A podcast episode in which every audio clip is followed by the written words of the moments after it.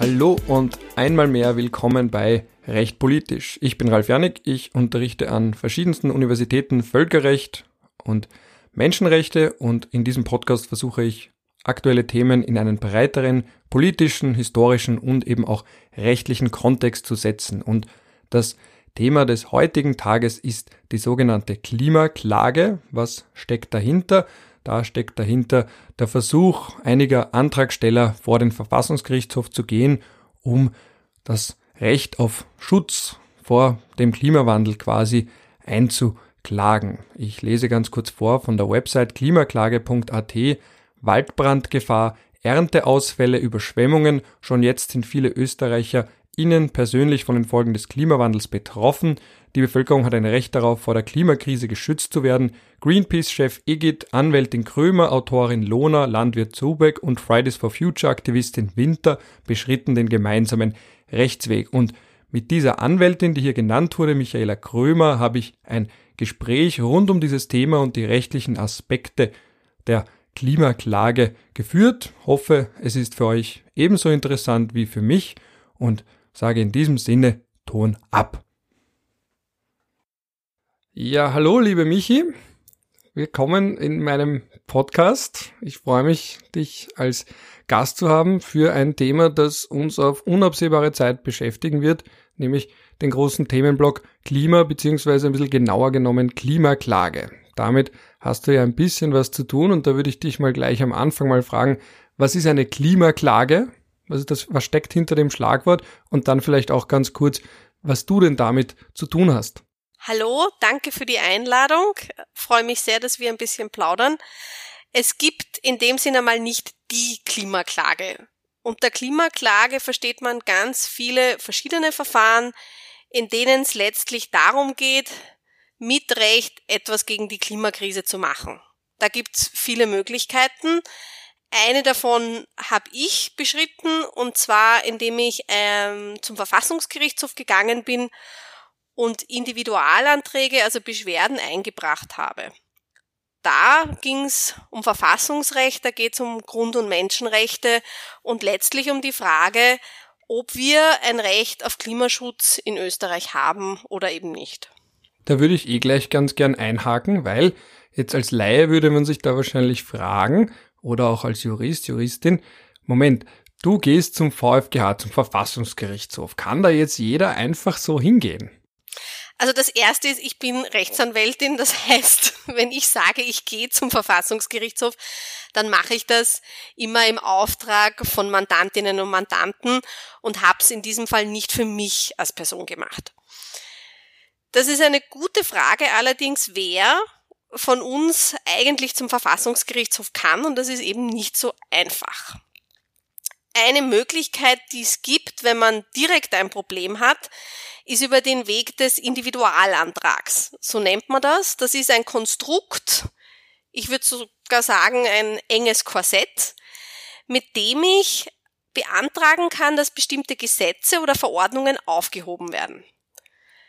Was ich in Österreich nicht machen kann, das geht aber in anderen Ländern schon, ich kann nicht zum Verfassungsgerichtshof gehen und sagen, ich bin in meinen Rechten verletzt, weil der Staat nichts macht. Das heißt, ich kann nur sagen, es gibt ganz bestimmte Gesetze oder Teile eines Gesetzes oder Teile einer Verordnung, die mich in meinen Rechten verletzen. Und deswegen möchte ich, dass das aufgehoben wird ich sage das jetzt so banal, da gibt's sehr viele Formalismen, die man erfüllen muss. Also es ist schon ein enges Korsett und nicht so einfach in Österreich wirklich vom Verfassungsgerichtshof gehört zu werden. Das heißt, dass der Verfassungsgerichtshof sich eine Beschwerde wirklich inhaltlich anschaut. Und das ist auch ein Kernproblem gewesen bei der Klimaklage in Österreich. Da würde ich dann eh gleich vielleicht nachhaken, weil du eben sagst, eben man kann nicht sich darüber beschweren, verfassungsrechtlich beschweren, wenn der Staat nichts tut. Was ist aber jetzt dann der andere Ansatz? Das heißt, du hast jetzt in dem Zusammenhang gesagt, dass der Staat etwas tut und das aber falsch tut. Hast du eine konkrete Norm? Also was ist da jetzt ungefähr die Grundlage, dass man da jetzt wirklich zum Verfassungsgerichtshof für jemand anderen geht? Also ich wollte vielleicht, wenn ich kurz ausholen darf, wirklich sehr gerne. Ja, wir haben, wir haben viel Platz gerne hier. geltend machen. Weil das größte Problem bei der Klimakrise ist, dass ja nichts passiert. Das ist das, was uns wahrscheinlich in unseren Grund- und Menschenrechten am meisten verletzt. Das heißt, das wäre wirklich in medias res gewesen. Diese Möglichkeit besteht aber nicht. Und dann habe ich mir eben die Hintertür überlegt, um zu sagen, gut, der Staat verletzt aber auch meine Rechte, indem er aktiv Sachen tut, die die Klimakrise anheizen. Das wäre so ein bisschen das Schlagwort klimaschädliche Subventionen. Und das, was ich gemacht habe, ist von diesen vielen Subventionen mir zwei rauszusuchen, die auch an wirklich dieses Korsett, und auf das können wir ja später noch zu sprechen kommen, auch erfüllen könnten, theoretisch. Und zwar einerseits die Umsatzsteuerbefreiung für den internationalen Personenverkehr, das klingt jetzt so kompliziert, heißt in der Praxis, wenn ich von Wien nach München fliege, zahle ich keine Umsatzsteuer, aber wenn ich von Wien nach München mit der Bahn fahre, dann zahle ich eine Umsatzsteuer. Und das zweite ist auch eine, eine, eine Steuersache, und zwar da geht es um die Kerosinsteuerbefreiung in Österreich. Steuern sind ja auch immer etwas, wo der Staat lenkt. Da sagt er das auch. Ich steuere etwas. Das heißt, da will er ganz bewusst bestimmte Dinge oder bestimmte Dinge eben nicht. Und diese Steuerbegünstigungen, die haben halt zur Konsequenz, dass unter anderem zur Konsequenz natürlich auch, dass das Fliegen günstiger ist. Ich meine, es gibt auch andere Begünstigungen des Flugverkehrs, aber die können einzelne Personen eben nach diesem Individualantragskonstrukt gar nicht geltend machen. Das heißt, es hat wirklich einmal auch lang gedauert, um überhaupt Gesetze zu finden, die man ansatzweise heranziehen kann. Es ist gar nicht so einfach die, ja, die ersten drei Monate der Arbeit zur Klima zur Klimaklage haben das eigentlich, war nichts anderes als das Suchen nach passenden Gesetzen, die man irgendwie nehmen könnte. Weil ich brauche ein Gesetz, das nach dem rechtlichen Design des Gesetzes an eine bestimmte Person gerichtet ist. Da geht es also nicht um eine reine faktische Betroffenheit, sondern das, was wir Juristen als rechtliche Betroffenheit bezeichnen. Das ist der erste Schritt. Und der zweite Schritt ist, dass ich dann durch dieses Gesetz, das quasi an mich gerichtet ist, noch in meinen Rechten verletzt bin. Das klingt kompliziert und das ist auch kompliziert. Vor allem eben bei einem Thema wie bei der Klimakrise. Weil das Interessante ist jetzt, du nennst ja da zwei Punkte, Kerosinsteuerbefeuerung und dann die Umsatzsteuerbefeuerung im Zusammenhang mit dem Personenverkehr, dem grenzüberschreitenden. Jetzt denke ich mir dann ad hoc, ja, aber das sind ja Sachen, die auch irgendwo den Menschen ja helfen. Ja, also eben Flugtickets sind super billig und man kann jederzeit überall wohin fliegen oder eben auch grenzüberschreitender Verkehr. Man kann vielleicht jetzt gerade weniger, aber rein grundsätzlich vielleicht seine Verwandten zu, also in dem Zusammenhang wahrscheinlich nicht, aber, aber ganz allgemein kann seine Verwandten besuchen oder Business-Termine wahrnehmen. Und jetzt ist dann natürlich die Frage, aber wo ist da jetzt als Einzelperson die Möglichkeit, einen Individualantrag zu stellen? Weil könnte man genauso gut denken auch, naja, du bist jetzt nicht individuell in deinen verfassungsrechtlichen Rechten betroffen, oder doch? ist, da fallen mir jetzt viele Sachen ein. Ich fange jetzt einmal mit der letzten, mit dem letzten Einwand an, wie wir das rechtlich aufgebaut haben. Und ich sage gleich dazu, dass man an dem Aufbau erkennt, wie schwierig es überhaupt ist, den Weg zum Verfassungsgerichtshof zu beschreiten. Also ich glaube, das ist ein gutes Beispiel, dass man sieht, das Ganze ist eigentlich saukompliziert. Also das erste ist, dass man sagt, die Umsatzsteuer, wenn wir das hernehmen, ist von dem Design her eine Verbrauchersteuer. Es ist zwar so, dass die Unternehmer das abführen, aber gedacht ist es das, dass die Verbraucher das zahlen und das tun sie auch. Man hat da halt einfach die Unternehmer dazu verpflichtet, das abzuführen, weil es halt ein bisschen einfacher ist, von denen die Steuer einzuholen, als von jedem Konsumenten direkt. Das heißt, ich habe mal den ersten Punkt erfüllt, dass ich sage, okay, oder könnte den ersten Punkt erfüllt haben. Ich bin natürlich auch parteiisch hier, ja, dass ich sage, das betrifft die Verbraucher auch rechtlich, obwohl sie, obwohl sie nicht genannt werden. Und das Zweite ist, was wir dann gesagt haben, ist, dass die einerseits Personen, die mit der Bahn fahren, benachteiligt sind, weil die müssen mehr zahlen. Und wie du gesagt hast, Mobilität ist ein wichtiges Gut und wird immer wichtiger. Es sollte halt nur klimafreundlich sein. Und da haben wir gesagt, das ist auch gleichheitswidrig. Also es ist so, dass hier zwei Verkehrsmittel, die sehr ähnliche Bedürfnisse befriedigen, unterschiedlich behandelt werden. Und wenn ich zwei Dinge unterschiedlich behandle, dann brauche ich dafür einen guten Grund. Und diesen guten Grund, das öffentliche Interesse, hat man aus meiner Sicht 2020 bei einer Klimakrise in dem Fall nicht. Abgesehen davon, dass natürlich dem Staat auch wertvolle Steuern entgehen. Also es ist nicht per se zu rechtfertigen, warum wir hier auf Einnahmen verzichten, die wir gut brauchen könnten, um diese Systemänderung auch zu schaffen, von der wir hier alle reden. Und dann haben wir noch gesagt, das ist natürlich ein bisschen schwierig, dass wir gesagt haben, so ein Gesetz wie diese Begünstigung vom Flugverkehr ist eine aktive Verletzung einer staatlichen Schutzpflicht. Und zwar ist es so, dass Grund- und Menschenrechte wie ein, ein Recht auf Leben oder ein Recht auf Gesundheit auch beinhalten, dass der Staat die Pflicht hat, diese Rechte zu schützen. Das ist vollkommen logisch, weil sonst wären diese Rechte irgendwie wertlos, wenn ich zwar sage, ich habe ein Recht auf Leben, aber eigentlich muss der Staat nicht darauf schauen, das zu schützen, wenn es wissentlich, also wenn er weiß, dass das bedroht wird. Und wie kann der Staat das schützen? Er kann natürlich auch nicht alles machen, aber er kann bestimmte Maßnahmen herstellen, um, um diese Gefahr zu reduzieren oder zu vermeiden.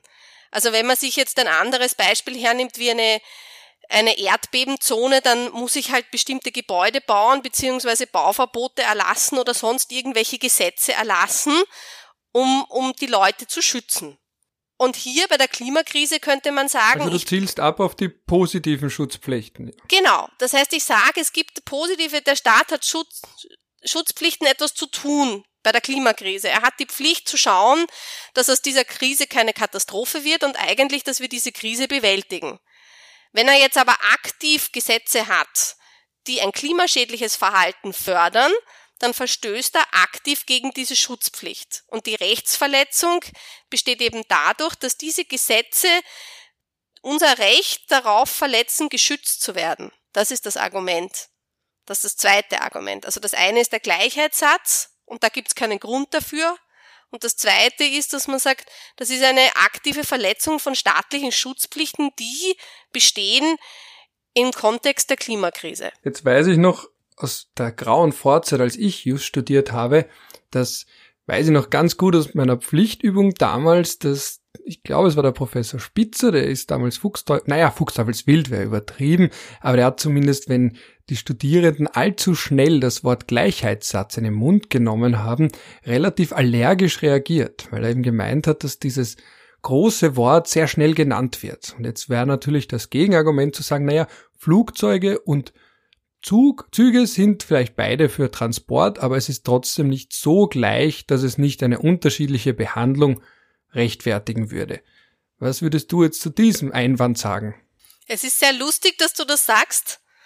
Ähm, der Verfassungsgerichtshof hat sich ja schon öfters mit der Frage von Verkehrsmitteln beschäftigen müssen und hat auch immer wieder entschieden, dass zum Beispiel im Zusammenhang mit der Kommunalsteuer die Bahn nicht besonders behandelt werden darf wie alle anderen. Das heißt, es gibt, der Verfassungsgerichtshof hat selber diese Verkehrsmittel bis zu einem gewissen Grad als gleichwertig betrachtet. Und man muss natürlich auch sagen, gleichwertig aus welcher Sicht. Und das Argument hier ist, dass wir gesagt haben, im, im innerstaatlichen Bereich, sprich im Kerosinsteuerbereich, beziehungsweise im europäischen Bereich sind Bahn und Zug sehr wohl bis zum, sind sie gleichwertig aus Sicht des Verbrauchers. Sie unterscheiden sich natürlich aufgrund vom, vom Preis, aber auch natürlich von der Dauer, wobei, wenn man sich die Anfahrt und die Abfahrtszeiten dazu rechnet, mittlerweile im zentraleuropäischen Bereich nicht besonders. Aber ich habe mich in der Hinsicht auf Judikatur vom Verfassungsgerichtshof gestützt, wo sehr wohl diese Verkehrsmittel in verschiedensten Punkten als gleich betrachtet worden sind. Also man kann natürlich auch eine andere Meinung vertreten, das ist schon klar. Letztlich, wie gesagt, muss man, man halt immer. nur dazu sagen, kann man immer. Richtig. Was, Guter Einwand. Was muss man dazu sagen? Entschuldige, ich wollte nicht unterbrechen, das ist mir nur ad hoc gleich eingefallen. Was ich nur sagen wollte ist, dass dieses ganze Konstrukt, von dem ich jetzt geredet habe, dahinter steht ja letztlich die Frage, haben wir Menschen in Österreich eine Möglichkeit, unser Recht auf Klima, also von der Klimakrise geschützt zu werden, einzufordern. Und das ist ein, eine Sache, ähm, die sehr wohl auch in der Klimaklage gegenüber dem Verfassungsgerichtshof thematisiert worden ist, dass man hier sagt, es geht hier um eine viel größere Sache als nur um diese klimaschädlichen Gesetze. Es geht letztlich um die Frage, ob ich eine Möglichkeit habe, mich sinnvoll zu beschweren, wenn der Staat nichts macht, um mich vor der Klimakrise zu schützen. Und das ist auch eine Frage des äh, Rechts auf eine effektive Beschwerde, Artikel 13 EMAK.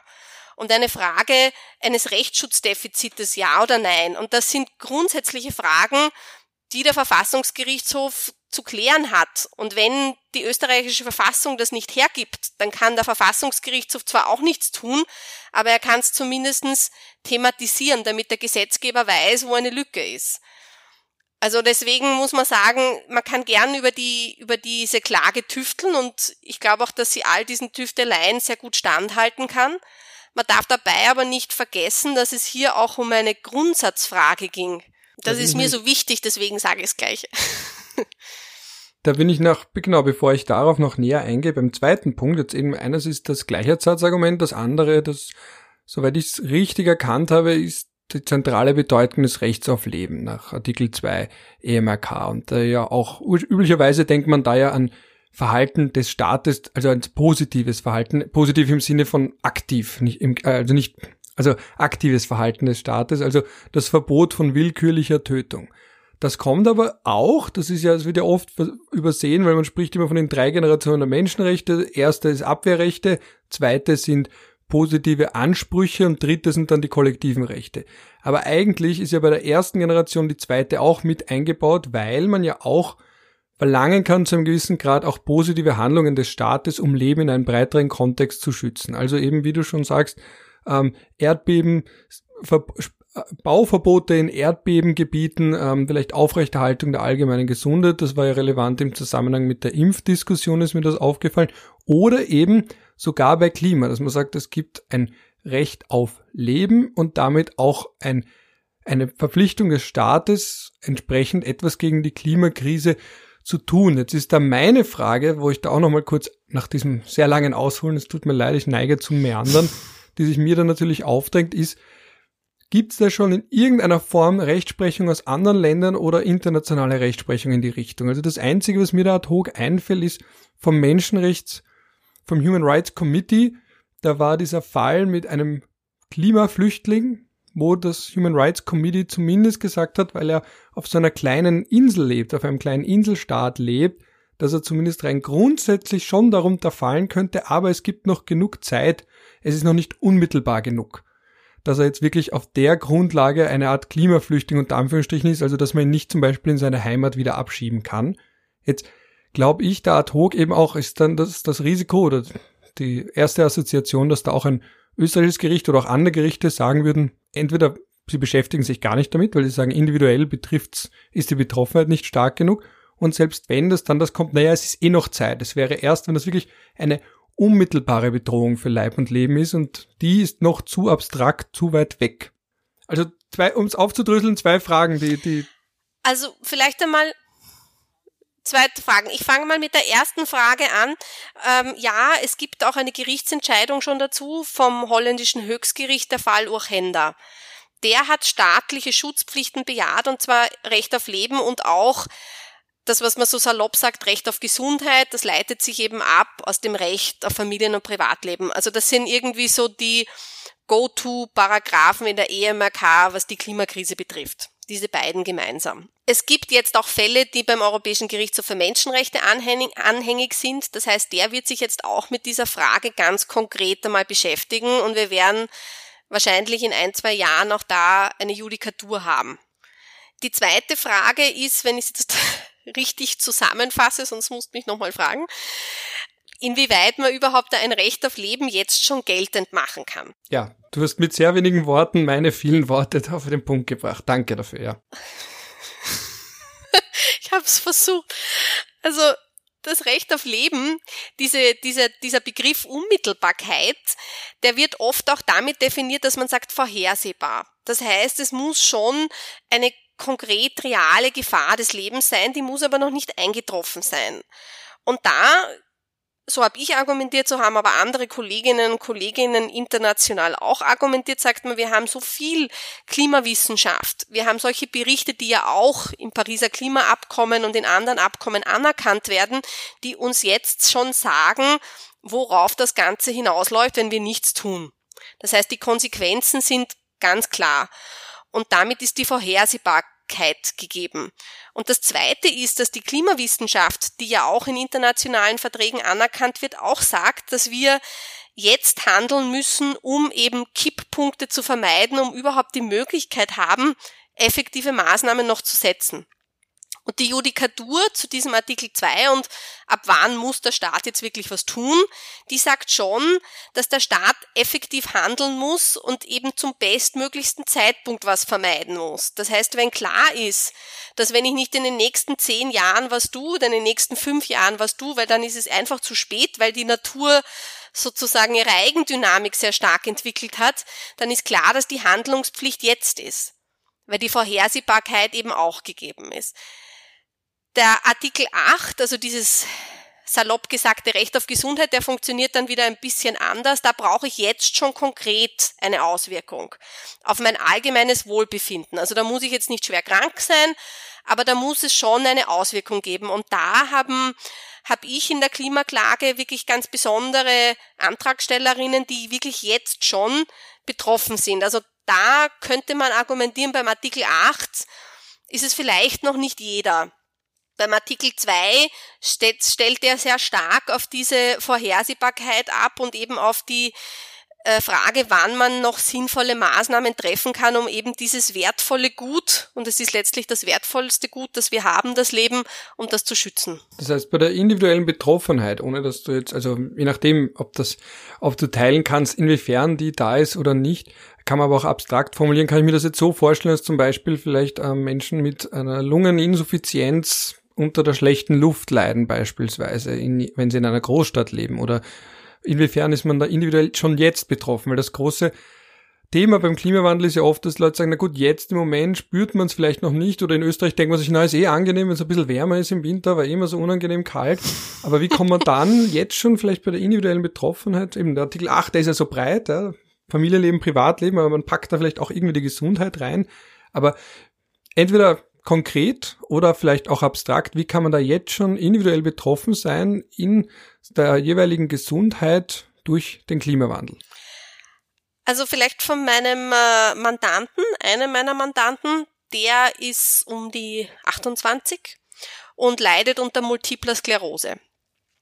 Multiple Sklerose ist ja eine Krankheit mit vielen Gesichtern. Oft ist es halt so, dass man wirklich Lähmungserscheinungen hat, die zunehmen. Es ist bei ihm so wie bei 88 Prozent der Fälle an Personen, die unter MS leiden, dass durch die Hitze diese Krankheitssymptome verschärft werden. Das heißt, in seinem Fall ganz konkret, wenn es ungefähr 21, 22 Grad hat, kann er noch gehen. Also da habe ich mich auch mit ihm ganz normal getroffen. Ab 25 Grad aufwärts muss er dann im Rollstuhl sitzen und kann sich dann ab einem gewissen Zeitpunkt kaum mehr bewegen. Er muss natürlich dann auch schauen, dass er seine Wohnung adäquat irgendwie kühlt. Auch das ist natürlich je nach Wohnung und je nach finanziellen Mitteln gar nicht so einfach. Aber bei ihm ist die Tatsache, dass es immer heißer wird in Österreich, macht einen massiven Unterschied auf seine Lebensqualität und auch auf seine Gesundheit. Und das ist zum Beispiel einer dieser Fälle gewesen. Es gibt auch andere Fälle, von älteren Frauen, wo man sagt, da gibt es sehr viele Studien, dass sie unter der Hitze mehr leiden als andere und dann auch eben Gesundheitsschäden haben, die sie jetzt konkret spüren. Es gibt auch bestimmte Formen von Asthma, die sich durch die Hitze verschlimmern. Also das sind sehr spezifische Fälle, die aber, muss man leider sagen, zunehmen. Und dann möchte ich eh gleich die Brücke schlagen zum aktuellen Stand. Also wo sind wir jetzt gerade? Ich glaube, ähm, erst vor kurzem habe ich, hab ich gelesen bei dir auf Twitter, hast du Kritik geübt an dem Formalismus von Seiten des VfGH. Jetzt wäre eben meine Frage, was passiert jetzt gerade? Also in welchem Stadium bist du da jetzt mit deinen Fällen, mit deinen Anträgen? Also der Verfassungsgerichtshof hat eben im Oktober, am 12. Oktober entschieden. Er hat das zurückgewiesen auf einer sehr formalistische Art und Weise und ich würde auch sagen, keine besonders gute Entscheidung von der Qualität. Also es, aber da können wir gern noch drüber reden, aber ist nicht so wichtig.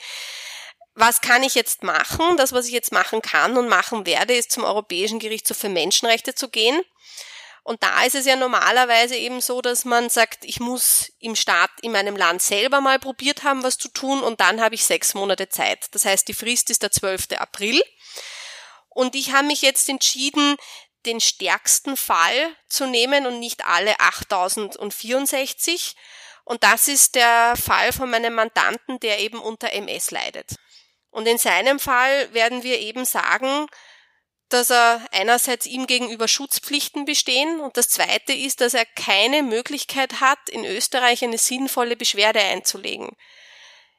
Selbst die Individualanträge sind keine optimale Lösung, wie wir schon gesagt haben, aber auch die gehen nicht. Das heißt, er hat zwar jetzt schon konkrete Auswirkungen, die er spürt, aber er hat keine Möglichkeit, sich zu beschweren. Und das werden die Argumente sein, die nach Straßburg gehen werden. Du hast ja auch schon angesprochen, da gibt's ja auch gerade andere Fälle beziehungsweise andere Verfahren in dem Zusammenhang. Da gab's ja, glaube ich, wenn ich mich richtig erinnere, sogar einen, ich glaube, es sind Portugiesen, kann das sein? Habe ich mich da richtig erinnert? Genau.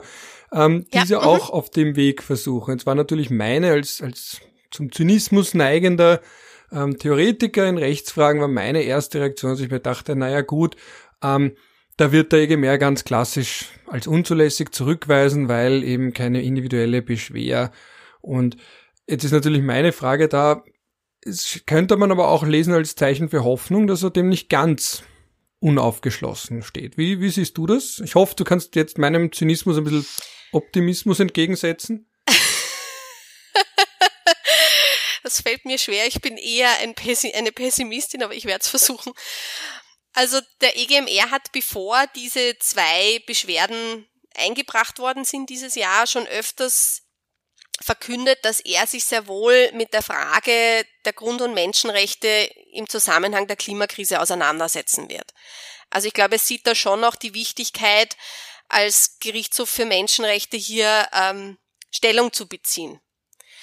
Was interessant ist, ist eben, dass der erst, die erste Beschwerde, die eingelangt ist, eine sehr untypische ist, weil eben bei diesen von dir erwähnten sechs portugiesischen Kindern das ja nicht gegen einen Staat geht, ganz klassisch, so wie es der österreichische Weg jetzt wäre. Ich probiere es in meinem Land, verliere und gehe nach Straßburg. Sondern es geht gegen 33 Staaten.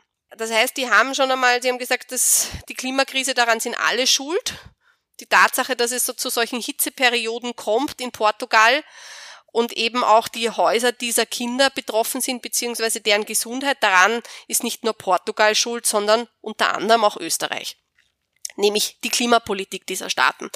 Und was ein sehr positives Signal ist, dass eben der EGMR den ersten Schritt gegangen ist und eben das nicht sofort zurückgewiesen hat, sondern jetzt die Staaten aufgefordert hat, zu diesem Vorwurf Stellung zu beziehen. Das heißt, es schaut alles danach aus, dass er sich das wirklich anschauen will. Der zweite Fall sind die Schweizer Klimaseniorinnen. Da geht es eben um die Tatsache, dass ältere Frauen besonders von der Hitze betroffen sind. Und der dritte Fall wären eben, wäre der österreichische Fall. Das heißt, es kann gut sein, dass er dann diese drei Fälle, die sehr nah beieinander liegen, auch letztlich kollektiv entscheidet, also dass er sich hier überlegt, wie er da grundsätzlich entscheidet ich glaube, dass schon mit einer Entscheidung einmal zu rechnen ist und dass er nicht nur sagt, okay, ich will, dass die Staaten hier Stellung beziehen und sagen wir so, angesichts der Tatsache, dass, der, dass die Staaten zur Stellungnahme aufgefordert werden, gibt es hier sicher eine Ausführung, warum zurückgewiesen wird. Und auf jeden Fall hier eine, eine ausführliche Begründung. Ich glaube, die Zeichen stehen gut. Es ist immer schwer, vor so ein, vor so ein hohes Gericht zu ziehen. Die, die rechtlichen Argumente bei der Klimakrise sind auch immer sehr schwierig, aber die Tatsache, dass hier einmal sich das angesehen wird, achte ich für sehr positiv und auch für ein gewisses Window of Opportunity. Aber vor, wie ist das so, auf hoher See und vor Gericht ist man irgendwie. In Gottes Hand, ja. Ich Gottes Hand, allem ausgeliefert. Ja.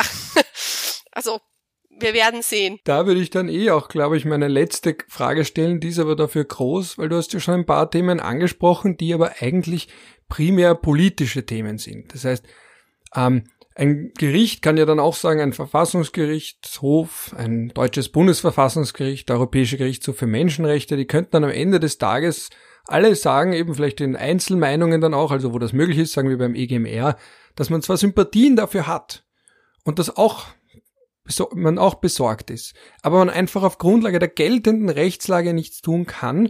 Und jetzt ist dann eben dann meine Frage an dich, wo fängt dann oder die Politik an? Ist das vielleicht auch ein Mittel der Politik, aufmerksam zu machen auf das Thema, wenn man zumindest sagt, okay, jetzt gibt's mal mediale Aufmerksamkeit dafür. Es gibt da was, eben, das ist ja für Medien immer toll. Man sagt, ah, es gibt jetzt diese Klage und jene Klage und da geht's dann gar nicht so sehr um die Substanz, was dahinter steckt, sondern dass man zumindest dann auch viele Journalisten, Journalistinnen ja gerne mal da das Thema dann aufgreifen, wenn es schon so einen Anlass gibt.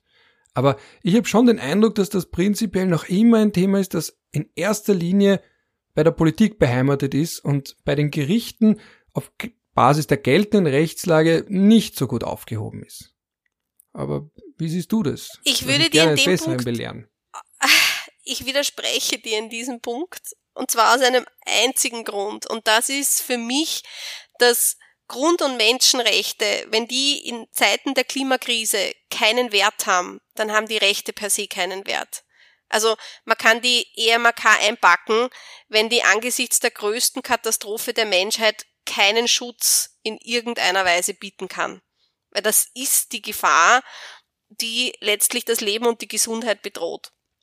Was nicht heißen soll, dass es auch Verfahren gibt, die man aus rein politischen Gründen führt, um Aufmerksamkeit zu bekommen. Es gibt auch bestimmte Klimaklagen, die vielleicht mehr diesen Aspekt haben, dass sie sagen, es geht auch hier um eine Awareness und darum, auch die Zivilgesellschaft vor ein Problem, auf ein Problem aufmerksam zu machen und auch wieder den Gesetzgeber ein bisschen aus der Reserve zu locken. Aber hier stellt sich für mich dann schon in letzter Konsequenz wirklich die Frage, was haben Grund- und Menschenrechte, die wir ja im Verfassungsrang haben und doch jedes Jahr alle hochloben, was haben die für einen Wert, wenn die keine Konsequenz haben angesichts der Klimakrise? Also das ist hier, wo ich schon sagen würde, aus, aus der Art und Weise, wie diese Rechte gefasst worden sind, muss es hier eine Form von Schutzpflicht geben. Es ist dann ja auch immer die Frage, was es für eine hat. Also es ist sicher ein politisches Verfahren, aber für mich nicht ausschließlich ein politisches Verfahren, wie vielleicht andere Klimaklagen, auch wenn das sehr oft natürlich auch gebracht wird, dass man sagt, das ist ein toller PR-Gag und, und super und toll für Umweltorganisationen. Das mag schon alles sein, aber ich glaube, hier geht's wirklich um die Gretchenfrage, was sind und unsere Grundrechte wert? Und wenn man sagt, Grundrechte sind ja auch irgendwie das, was den rechtlichen Rahmen für alle anderen Gesetze bieten sollen. Also wir brauchen uns nicht mehr über die Details der Gewerbeordnung unterhalten, wenn wir die Klimakrise nicht gebacken bekommen über kurz oder lang. Also das klingt zwar sehr dramatisch, aber das ist die letzte Konsequenz des Ganzen. Ich meine, das ist eine Krise, die auf eine Katastrophe zusteuert und wenn die Katastrophe erst in 30 Jahren oder 40 Jahren vielleicht da ist, ist sie deswegen trotzdem da. Ja, ich verstehe, was du meinst. Ich denke mir das manchmal beim Coronavirus jetzt, wo eben der gesprochen wurde, aktueller Kontext über diese wesentlich ansteckendere Mutation aus dem Vereinigten Königreich und gleichzeitig redet man in Österreich wiederum über Gondel und Skifahren und denkt sich, vielleicht braut sich da schon die nächste Krise zusammen und Katastrophe zusammen und wir reden darüber, ob es jetzt Germknödel to go gibt. Ja.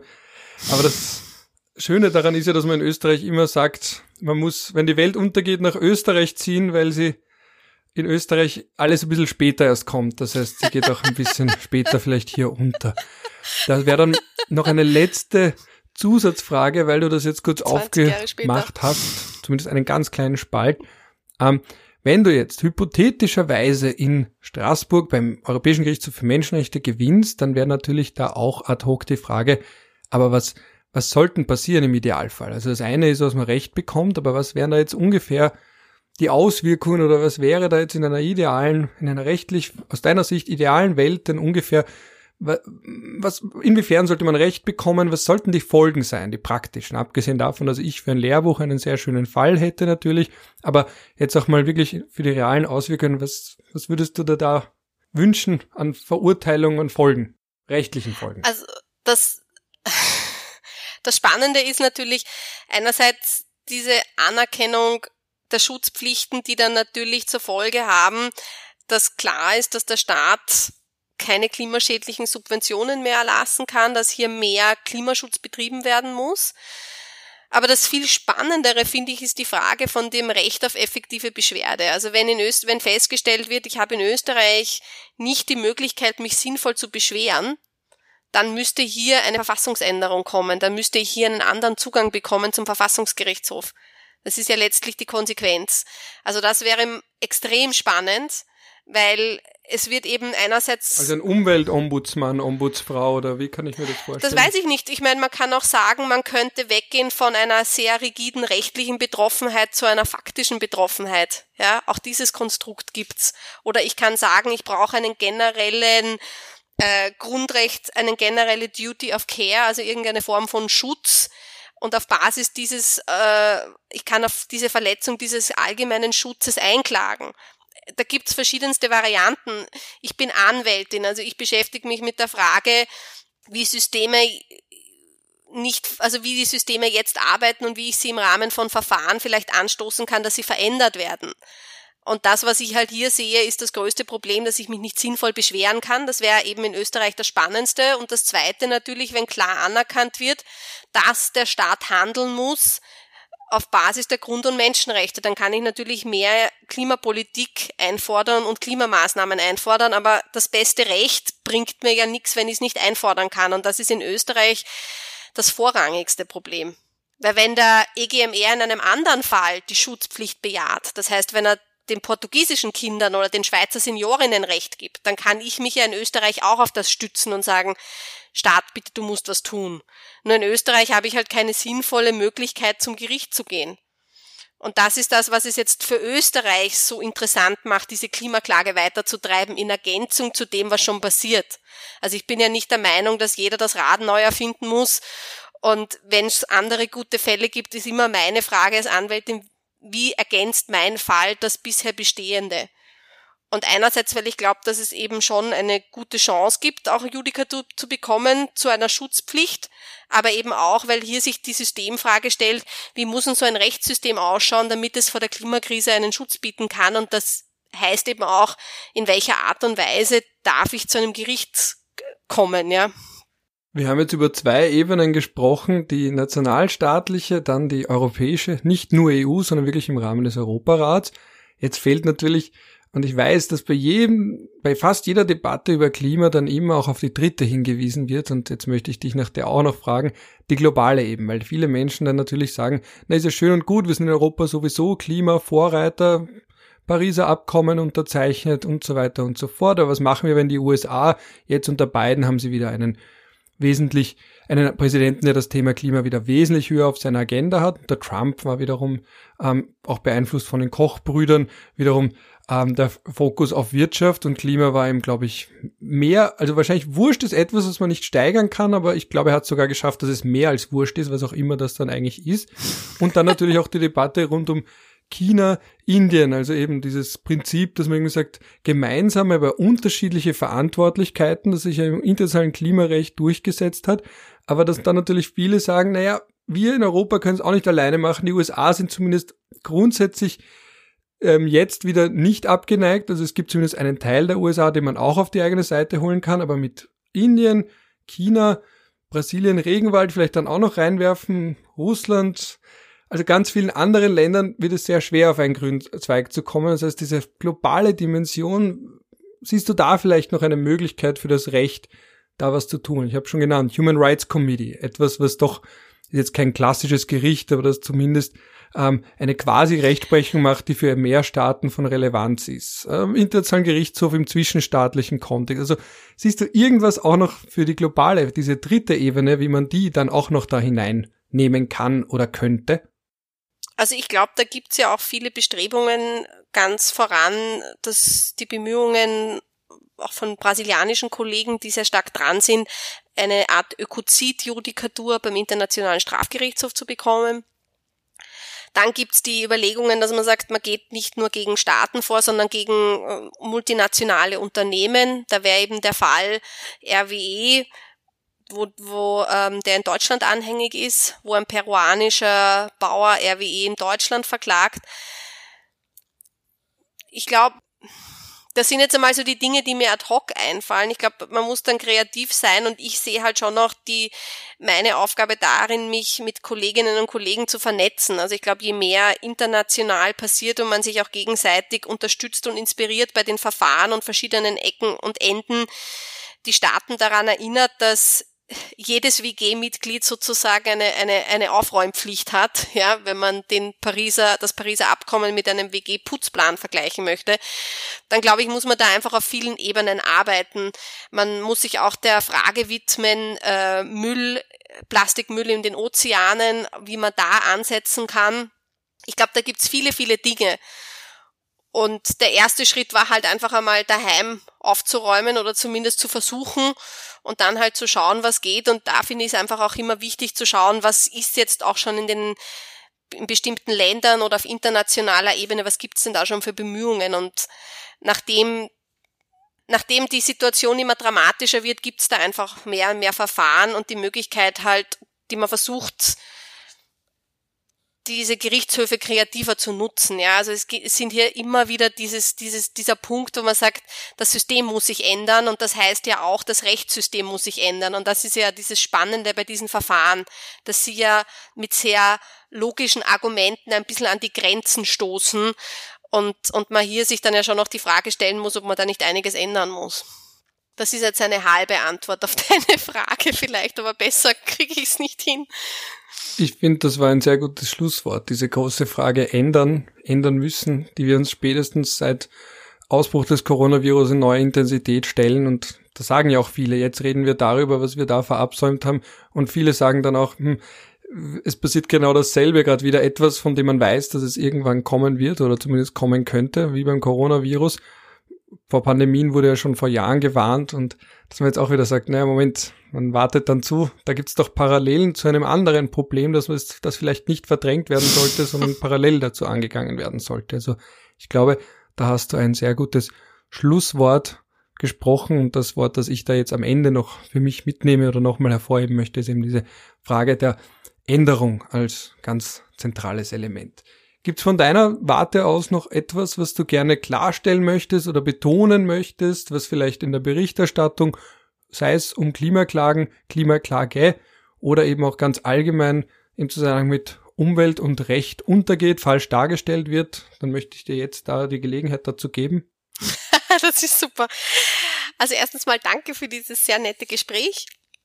Ein Punkt, der mir schon wichtig ist, der mich frustriert hat, war die Berichterstattung zur Klimaklage in den Medien. Das ist sehr untergegangen. Letztlich hat man da nur die Abermeldung vom VfGH abgedruckt. Und da hätte ich mir schon gewünscht, dass man hier die Entscheidung bespricht, beziehungsweise einfach darüber diskutiert, worum ging es denn eigentlich bei dieser Sache. Und das fand ich sehr schade, weil es eben um eine Grundsatzfrage geht, nämlich um die Möglichkeit Recht auf Klimaschutz, ja oder nein. Und ich finde, dass diese Gerichtsentscheidungen auch sehr viel Wert gewinnen, indem man sie diskutiert und indem man einfach auch da noch einmal eine Debatte lostritt. Und das ist natürlich schade, wenn das untergeht und wenn eben ein kleiner, unsichtbarer Virus alles überschattet. Das ist, glaube ich, der Punkt, den ich noch anbringen möchte. Und vielen Dank nochmal für dieses sehr, sehr nette Gespräch. Ich danke dir, dass du vorbeigeschaut hast, damit ich da auch mal wieder ähm, andere Themen, neue Themen hereinbringe. Über Umwelt ging es ja in meinem Podcast relativ wenig. Über Klima ging es bislang relativ wenig und dann freue ich mich natürlich, wenn ich jemanden mit externer Expertise da auch dazu befragen kann. Und danke dir an dieser Stelle noch einmal, wünsche dir auch frohe Weihnachten, einen guten Rutsch, auch den Hörern und Hörerinnen da draußen, frohe Weihnachten und einen guten Rutsch und man sieht sich allerspätestens im neuen Jahr.